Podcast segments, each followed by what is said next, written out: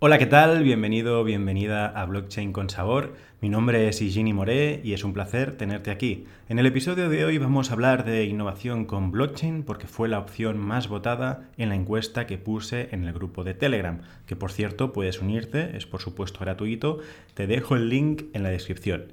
Tanto si me estás escuchando por podcast o me estás viendo por YouTube, te invito a que te suscribas al canal. Intento subir un vídeo cada domingo, así que nada, muchas gracias por tu apoyo.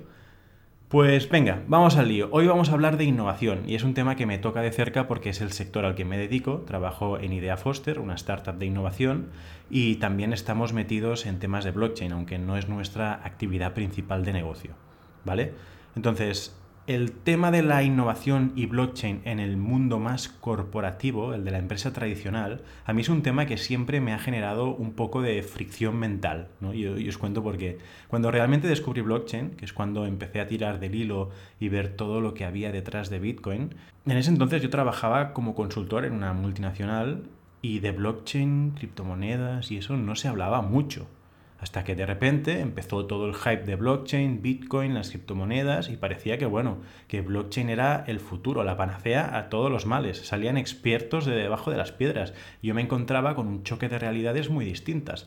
Por un lado, yo venía entre comillas, de la calle, de pasarme horas en foros, en grupos de Telegram, de leerme libros de Bitcoin, de la filosofía, del movimiento cypherpunk, de darme cuenta de el potencial que realmente tenía esta tecnología para cambiar nuestra sociedad, pues pasé de ese mundo a un mundo corporativo, como que se hablaba de blockchain como una base de datos para registros inmutables, trazabilidad, y luego, bueno, sí había algunos casos donde también se explicaba blockchain con, con las propiedades de Bitcoin, ¿no? De transparencia, inmutabilidad, pero realmente lo que se estaba hablando era de una blockchain privada o permisionada. Había un cacao de conceptos que me generaban muchas inquietudes, porque claro, yo tampoco es que fuera un experto, pero es que en la televisión invitaban a tertulianos a hablar de Bitcoin que ni se habían molestado a estudiar qué era. Y hablo de gente preparada y con estudios. En un programa de tele, el presentador llegó a decir que, que Bitcoin se había inventado en Japón. Que podría ser, ¿no? Pero es que no se sabe. Entre todo este hype hubo un momento que fue el punto de inflexión y que me hizo abrir los ojos bastante me di cuenta de que todo este tema de blockchain, además de ser una oportunidad para hacer las cosas diferentes o evolucionar como sociedad, también era una gran oportunidad laboral o profesional. Y os cuento por qué. Quizá me equivoqué ¿eh? y haya otros casos parecidos, pero mi sensación era que las personas sin experiencia, como era yo, estábamos mucho más enterados de la tecnología blockchain que los profesionales más, con más experiencia. Y eso es porque la tecnología blockchain no se vino a venir. No es como la inteligencia artificial que ha ido evolucionando con el tiempo. De repente, de un año para otro, las empresas que no hacían blockchain estaban atrasadas y se creaban unidades de negocio de blockchain, equipos de trabajo de blockchain. Y aquí es donde digo que empezaron a salir expertos de debajo de las piedras, porque había posiciones de altísima responsabilidad disponibles y solo que supieras un poco del tema ya sabías más que los demás. Y ya sabemos que en, un país de ciegos el tuerto es el rey. Y el día que me di cuenta de todo esto, que es el punto de inflexión que os digo, fue cuando participé en un taller de innovación y antes de que nosotros hiciéramos nuestra actividad había una charla de blockchain que la daba un supuesto experto que dirigía el área de blockchain y de la empresa X. Pero bueno, no diré más nombres. Y además blockchain era el tema de moda porque todas las criptos estaban por las nubes y yo le comenté que era un tema que llevaba estudiando un tiempo y, si me podía quedar en la sesión. Cuando le dije que llevaba un tiempo estudiando no le cambió un poco la cara. Pero bueno, me quedé y, la, y, la, charla fue normal, el típico discurso que se escuchaba sobre blockchain en el mundo corporativo, pero a medida que la gente preguntaba, se empezó a ir cogiendo un tono más cripto. Y ahí, pues ya se metió en un jardín sin flores. Y la gota que colmó el vaso, y todavía hoy alucino cuando lo recuerdo, fue cuando le preguntaron que cómo se generaban los bitcoins.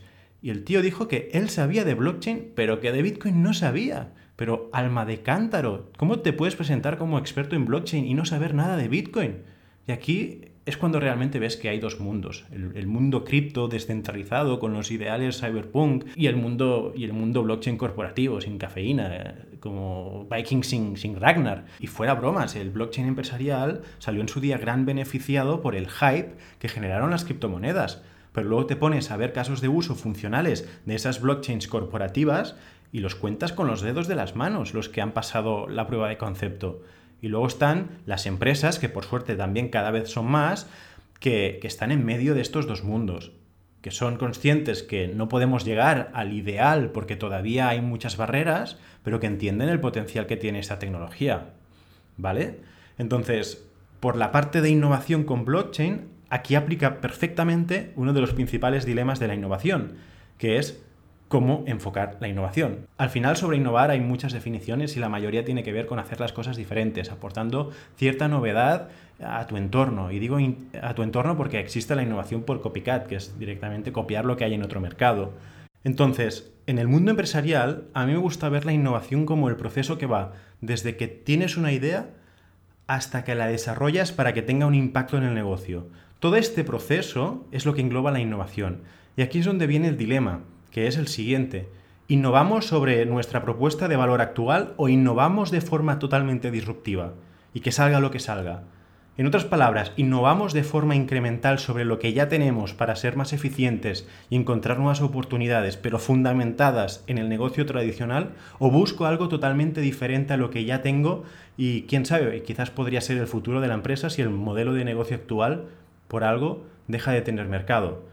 Un ejemplo de esto lo encontramos en la industria automovilística de Alemania, que las grandes casas de coches llevan muchos años innovando para tener el motor más eficiente, el que menos diésel consume, aplicando un tipo de innovación progresiva. Pero claro, luego viene Tesla con la innovación disruptiva en sus motores eléctricos y remueve los cimientos de toda una industria que de por sí ya era innovadora.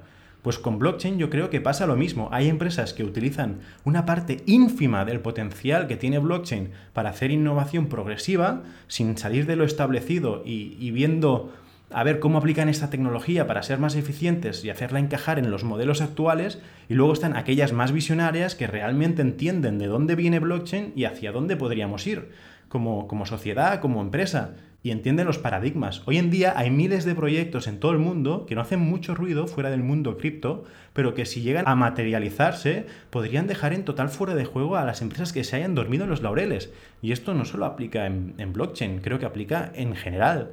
Y luego también está el tema de innovar desde la tecnología, es decir, encontrar problemas para una tecnología o desde el problema, que sería encontrar tecnología para un problema.